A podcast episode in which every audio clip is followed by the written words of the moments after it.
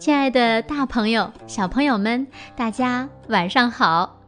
又到了子墨为大家讲述中国寓言故事的时间了。今天呢，我要为大家讲的故事名字叫做《画鬼醉意》。一位画师为齐王画画，齐王问画师：“你认为？”什么东西最难画呢？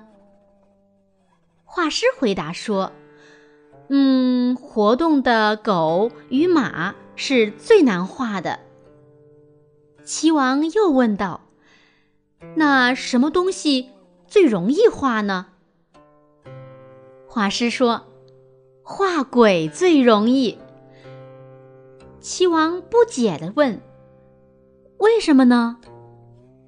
画师解释说：“因为狗与马这些东西人们都熟悉，经常出现在人们的眼前，只要画错，哪怕一点点，都会被人发现而指出毛病，所以难画。至于鬼呢，没有人见过，没有确定的形体和明确的相貌，那就可以随便画，想怎样画就怎样画。”画出来以后，谁也不能证明它像不像鬼，所以啊，画鬼是很容易的，不费什么神。齐王听了，连连点头。画鬼最易的故事呢，出自《韩非子·外储说左上》。那这则寓言故事的寓意是这样的：胡编乱造。胡写乱画，这是最简单的事，但要真正认识客观事物，并恰如其分地表现它，就不是一件容易的事了。